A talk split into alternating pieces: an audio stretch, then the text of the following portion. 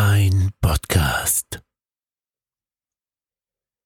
Hallo Leute, grüß euch. Jetzt ist es wieder mal soweit. Ich berichte wieder mal vom GTI-Terror in Reifnitz und Umgebung. Nach dem inoffiziellen GTI-Treffen klagen Anrainer in Villach am Farkasee, in Felden und in Keutschach-Seental über die Lärmbelästigung und Verkehrsbelastung. Der GTI-Terror sei nicht willkommen, hieß es zuletzt. Die Landesregierung forderte in einer Resolution an den Bund Möglichkeiten für härtere Strafen.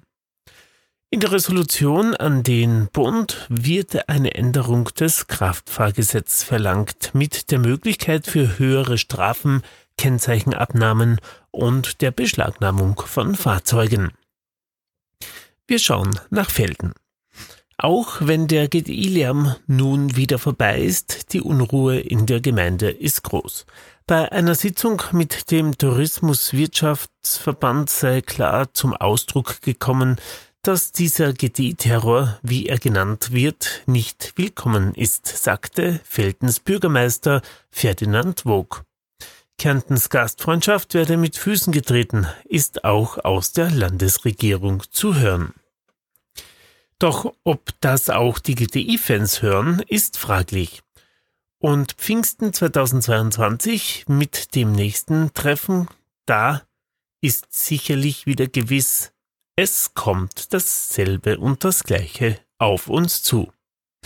Feldens Bürgermeister fordern großräumige Straßensperren und Umleitungen. Doch Straßen einfach zu sperren sei nicht nur rechtlich problematisch, sagte der Villacher Bezirkshauptmann Bernd Riepern. Sperre ich den Straßenzug A, weichen die GTI-Fans eben auf den Straßenzug B aus.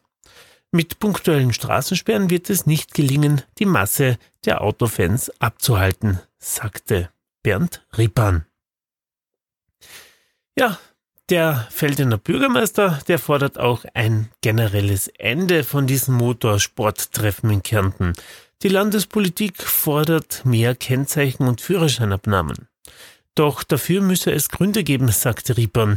Grundsätzlich, grundsätzlich kann er als Behörde nur mit den Instrumenten operieren, die ihm zur Verfügung stehen und mit der Straßenverkehrsordnung und dem Kraftfahrgesetz. Es bedarf auch einer generellen Ausrichtung des Landes, wohin es touristisch mit der Reise gehen soll. Sozusagen, man könne niemanden verbieten, dass er mit dem Auto nach Kärnten kommt. Und man muss auch bedenken, dass es da eine riesige Anzahl an Fahrzeugen gibt, die man mit einzelnen Führerschein- oder Kennzeichenabnahmen nicht einfach abschrecken kann, so zu uns zu kommen. Eine Lösungsmöglichkeit wäre, sehr laute Autos aus dem Verkehr zu ziehen. Aber auch das sei gar nicht so einfach, wie es auf den ersten Blick aussehe. Dann dürften Fahrzeuge mit einem definierten Dezibelwert tagsüber und in der Nacht nicht mehr fahren.